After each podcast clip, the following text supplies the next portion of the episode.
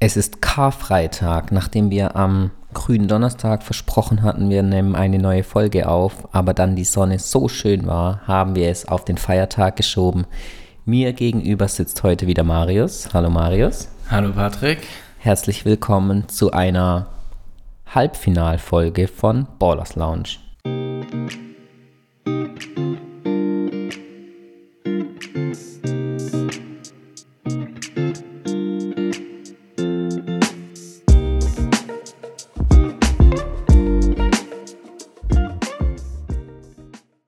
Ja, Marius.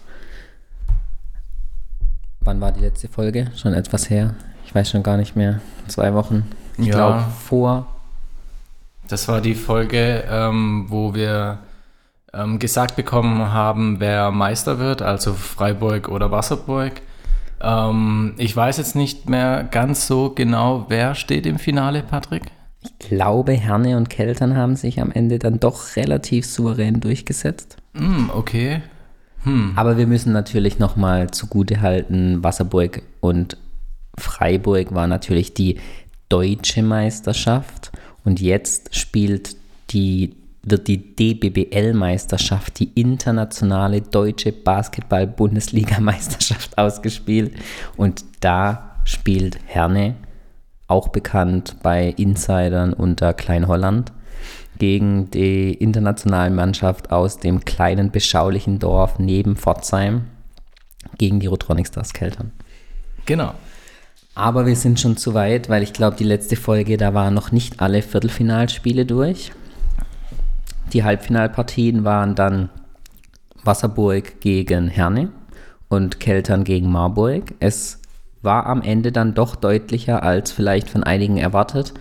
Die Partie Herne gegen Wasserburg konnte man eigentlich davon ausgehen, wenn man die letzten Spiele zwischen den beiden begutachtet hatte und auch wie die letzten Partien der beiden Teams verlaufen sind, dass es da möglicherweise schon nach zwei Spielen vorbei sein könnte.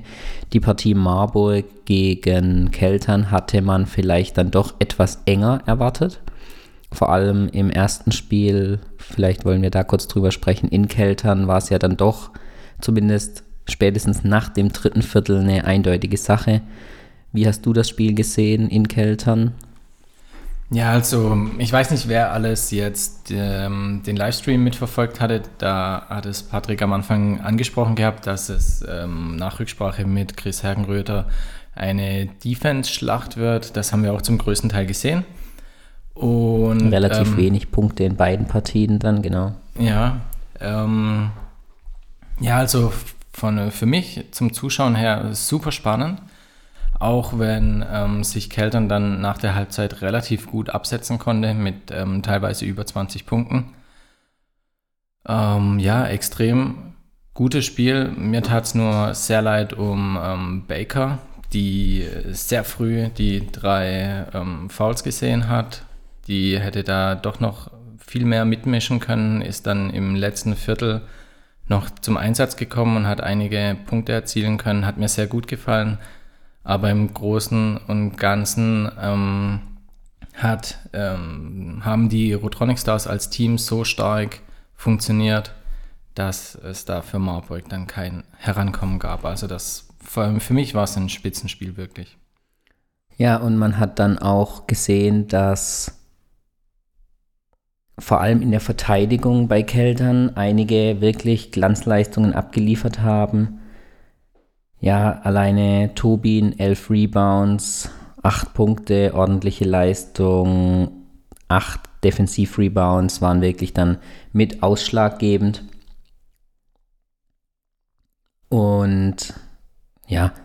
Ja, auch Kim Pierre-Louis, genial. Zwar nicht so viele Punkte, ich glaube nur vier oder sechs.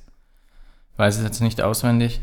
Ähm, aber was die an Rebounds rausgefischt hat, war echt genial. Ja, 13 Rebounds waren es bei ihr, 9 allein davon in der Defense. Das war eine ordentliche Leistung. Vier Punkte, wie du angesprochen hattest, waren es nur, aber auch hervorzuheben, vor allem Emma Stach, die wirklich eine Energieleistung aufs Parkett gelegt hat, zwölf Punkte geliefert hat und auch fünf Rebounds. Für sie wirklich eine ordentliche Leistung. Beim zweiten Spiel war dann im Vorfeld bekannt geworden, dass es sich Marie Bechtold einen Kreuzbandriss im Training, ein Muskelfaserriss, glaube ich, im Training zugezogen hatte. Das ist natürlich schade und hatte sicherlich auch Auswirkungen. An dieser Stelle nochmal gute Besserung auch von unserer Stelle. Vielleicht dadurch geschwächt war Marburg natürlich dann in die Partie gegangen, haben allerdings bis zum Ende des dritten Viertels wirklich eine ordentliche Leistung abgeliefert. Es ging wirklich immer hin und her mit dem etwas glücklicheren Ende dann für Keltern am, im vierten Viertel und damit dann der Finaleinzug für Keltern. Wenn es zu einem dritten Spiel gekommen wäre, hätte Marburg das Spiel zu Hause gewonnen wäre es sicher nochmal bei mehr oder weniger null losgegangen. Keltern hätte dann nur den Heimvorteil gehabt, aber es wäre sicherlich nochmal eng geworden. Wenn man die ersten beiden Spiele miteinander vergleicht, Patrick Unger hatte es auch in der Pressekonferenz nach der ersten Partie angesprochen. Ihm hat der Kampf seines Teams etwas gefehlt. Der war im zweiten Spiel wesentlich besser dann. Da war wesentlich mehr Biss, da war wesentlich mehr Engagement seines Teams. Sie hatten lediglich etwas Pech was die Trefferquote anging. Sie haben zwar 100% von der Freiwurflinie getroffen, aber aus dem Feld waren es nur 25%. Das ist dann halt in einem Halbfinale einfach etwas zu wenig.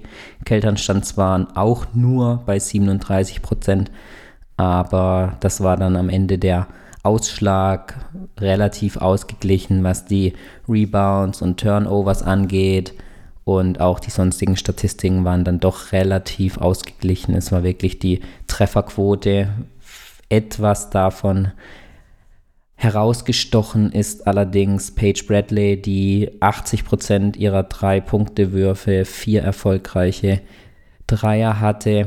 Das war dann natürlich gut, aber hat am Ende dann leider für Marburg nicht gereicht. Somit spielt Marburg gegen Wasserburg im Spiel um Platz 3. Und dann kommen wir auch schon zum anderen Halbfinale, nämlich Herne gegen Wasserburg.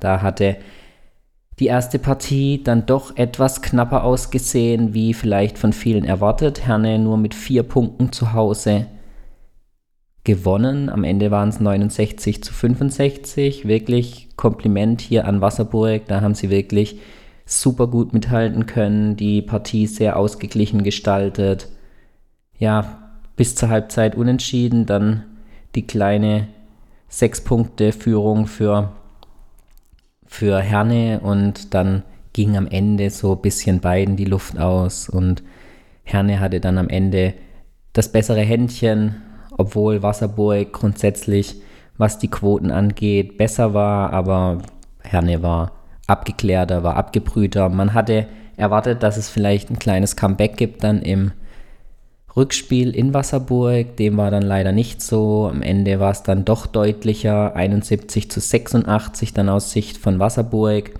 Man hat bis zur Halbzeit mithalten können, aber dann, ja, waren es dann doch die Gäste aus Herne, die dann nochmal einen Zahn zugelegt haben und so zwischenzeitlich sogar auf 18 Punkte davonziehen konnten. Am Ende sicherlich verdient für Herne. Nach dem Pokalsieg haben sie jetzt die Chance, auch deutscher Meister zu werden, haben den Heimvorteil. Das bedeutet in dieser Saison, dass die Spiele 2 und 3 in Herne stattfinden und ein mögliches fünftes Spiel. Spiel 1 und Spiel 4, falls es notwendig wird, wäre dann beim Zweitplatzierten, in diesem Fall Keltern.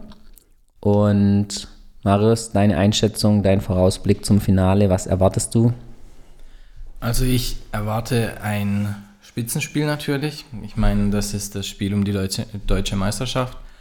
Ähm, ja, schwierig, da Keltern, ich meine, das letzte Heimspiel Anfang des Jahres gegen Herne gewonnen hat. Aber es ist jetzt natürlich viel passiert. Ja, meine Einschätzung, was schätzt glaub, du, über wie viele Spiele wird es gehen? Es geht über drei. Ist meine Einschätzung. Und ich glaube, also meine Sympathie ist bei den Rotronic Stars, aber ich habe fast die Befürchtung, dass Herne sich durchsetzen wird. Aber ich lasse mich natürlich sehr, sehr, sehr gerne eines Besseren belehren. Und wie Kle- siehst du die Partie? Kleiner Side-Fact vielleicht, der Coach der Rotronic Stars konnte bisher in seiner Karriere noch nicht in Herne gewinnen. Da gilt es eigentlich, eine Serie zu brechen aus der Sicht der Rotronic Stars. Ich glaube nicht, dass es schon nach drei zu Ende sein wird. Ich glaube, dass ähm, die Rotronic Stars das erste Heimspiel gewinnen werden. Ich gehe aber eigentlich davon aus, dass die zwei Spiele in Herne extrem schwierig sein werden. Und da muss schon vieles zusammenlaufen. Wirklich, man hat in den letzten Spielen gerade bei Keltern gesehen, dass einige der Spielerinnen ein bisschen Hoch und Tiefs hatten. Verteidigung schließen wir jetzt mal ein bisschen aus, aber was das Scoring angeht, hatten einige Spielerinnen Sahnetage mit 32 Punkte, zum Beispiel Pierre-Louis. Und im nächsten Spiel waren es dann wieder nur vier. Da muss ein bisschen mehr Konstanz reinkommen. Wenn das gelingt, könnte vielleicht eine kleine Überraschung, ist vielleicht falsch, aber könnte ein Stil eines Spiels in Herne gelingen. Dann wäre ein mögliches viertes Spiel vielleicht schon ein Matchballspiel am 1. Mai. Um, ansonsten könnte ich mir auch gut vorstellen, dass es über fünf geht, aber dann wird es auch nochmal extrem schwierig, dann für, Herne, für Keltern das fünfte Spiel in Herne dann zu gewinnen. Ich kann mich aktuell nicht festlegen, ich glaube aber, dass es nicht schon nach drei Spielen vorbei sein wird. Ja, da lasse ich mich wirklich sehr gern eines Besseren belehren und ich hoffe natürlich, dass Kim und Kalu hier ordentlich durchballern werden. Und also wäre natürlich schön, 34 Punkte Kim, dann nochmal 25 Kalu, dann sieht es nicht ganz schlecht aus. Dann haben sie ja noch die ein oder andere, die auch treffen kann. Allerdings. Genau. Abseits der Playoffs hat sich auch schon einiges getan. Unter anderem gibt es schon einige Vereine, die voll in der Vorbereitung für die kommende Saison stehen. Wir, Ja, wer unsere Instagram-Story verfolgt, hat es vielleicht schon gesehen mit Salui. Genau, unter anderem gab es jetzt eine finale Entscheidung. Salui wird auch in der nächsten Saison in der ersten Liga spielen, nachdem Braunschweig völlig überraschend nach der ersten Playoff-Runde den Rückzug aus der ersten Bundesliga bekannt gegeben hat. Man möchte sich wieder mehr auf die Jugendarbeit und die Förderung junger deutscher Talente konzentrieren und dies versucht man in der zweiten Liga mit aus deren Sicht besseren Möglichkeiten, als diese in der ersten Liga sind. Für mich kam diese Information nicht wirklich überraschend. Ich habe schon fast vermutet, dass da irgendwie was im Busch war. Von der DBBL wurde ja gesagt, nach der Hauptrunde würde es eine finale Entscheidung geben. Nachdem diese nicht bekannt gegeben wurde, bin ich fast davon ausgegangen, dass im Hintergrund da schon bereits Entscheidungen getroffen worden sind, die nur der Öffentlichkeit nicht mitgeteilt wurden. So macht es den Anschein, war es dann tatsächlich auch. Ich gehe nicht davon aus, dass Salui hier zuerst informiert wurde, nachdem ja, Braunschweig dann auch die Öffentlichkeit darüber informiert hat. Sonst wäre vielleicht aus Salui auch nochmal ein Statement gekommen. Dies war ja nicht der Fall. Wir hatten da nochmal angefragt, hatten kein Feedback bekommen. Jetzt spielt Salui in der nächsten Saison also wieder in der ersten Liga. Natürlich schön für Salui, für Braunschweig, da es sich um einen ja, selbst Rückzug handelt, wird das dann wohl auch in Ordnung gehen. Außerdem hat Salui bekannt gegeben, dass sie mit Levke Brodersen die Rückkehrerin wieder nach Salui holen. Die hat ihr England-Jahr dann absolviert. Wir möchten dann nochmal auf die Folge mit ihr hinweisen. Was sie da genau gemacht hat, könnt ihr dann in der Folge mit ihr im Interview nochmal nachhören, falls das noch nicht passiert ist. Ja, auch andere Vereine sind schon in den Vorbereitungen, gab schon die ein oder andere Vertragsverlängerung. Da werden wir dann wahrscheinlich nochmal in der Sommerpause, brauchen wir ja auch ein bisschen Content drauf eingehen. Aber ein Aufsteiger haben wir auch schon. Heidelberg konnte sich schon durchsetzen, wird in der nächsten Saison also auch wieder in der ersten Bundesliga anzutreffen sein. War am Ende dann doch nochmal etwas spannender. Man hat ja die komplette Hauptrunde über kein Spiel verloren, hat dann aber das zweite Finalspiel gegen Bamberg abgeschenkt, wenn auch relativ knapp. Aber im dritten Spiel konnte man sich dann doch nochmal durchsetzen und die, den Aufstieg dann fix machen. In der zweiten Liga gibt es ja vielleicht eine kleine Überraschung, denn der Pokalteilnehmer, die Giro Life Panthers Osnabrück, haben das erste Finale verloren gegen die Bergischen Löwen. Da wird es jetzt natürlich gelten, den Heimvorteil wieder zurückzuholen, denn man hat zu Hause gegen sie verloren. Da wird es am Wochenende dann die beiden restlichen, möglicherweise beiden restlichen Spiele um den Aufsteiger aus der zweiten Liga Nord geben. Also Osnabrück oder die Bergischen Löwen werden sich hier durchsetzen. Mal schauen, wer es am Ende dann macht. Vielleicht war der Ausflug dann, sich gegen die Erstligisten zu messen, im Pokal dann doch angsteinflößend für Osnabrück und man tut sich jetzt etwas schwerer im Aufstiegskampf, aber bleibt abzuwarten, wer sich da dann am Ende durchsetzen wird. Ja, ich glaube, uns stehen noch mal knapp eineinhalb spannende Basketballwochen bevor, bevor wir dann wissen, wer am Ende zwei Wochen sogar zwei Wochen. Es geht erst am Mittwoch los. Mittwoch 19 Uhr in Keltern. Das erste Spiel um die deutsche Meisterschaft und dann Freitag und Sonntag darauf folgend zwei Spiele in Herne. Vielleicht haben wir dann schon einen deutschen Meister.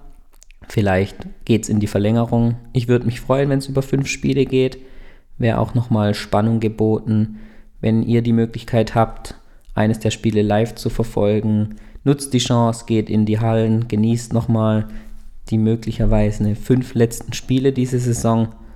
Und ich denke, wir werden uns dann allerspätestens nach dem Ende der Finalserie nochmal hören und vielleicht nochmal die ganze Saison etwas Revue passieren zu lassen. Marius, hast du noch etwas Abschließendes zu sagen für heute? Im, ja, eigentlich hast du schon alles gesagt. Von meiner Seite gibt es da eigentlich nur noch ähm, viel Spaß euch bei den Spielen. Ich denke mal, die meisten, die den Podcast verfolgen, werden natürlich auch die Finalspiele verfolgen. Und ähm, für die Trainer gute Nerven für ihre Spielerinnen und natürlich verletzungsfreie Spiele. Ansonsten freue ich mich jetzt auf sonnige Tage und noch ein bisschen Basketball zum Abschluss der Saison und natürlich dann auch auf den kommenden deutschen Meister. Frohe Ostern und bis bald. Ja, frohe Ostern, macht's gut.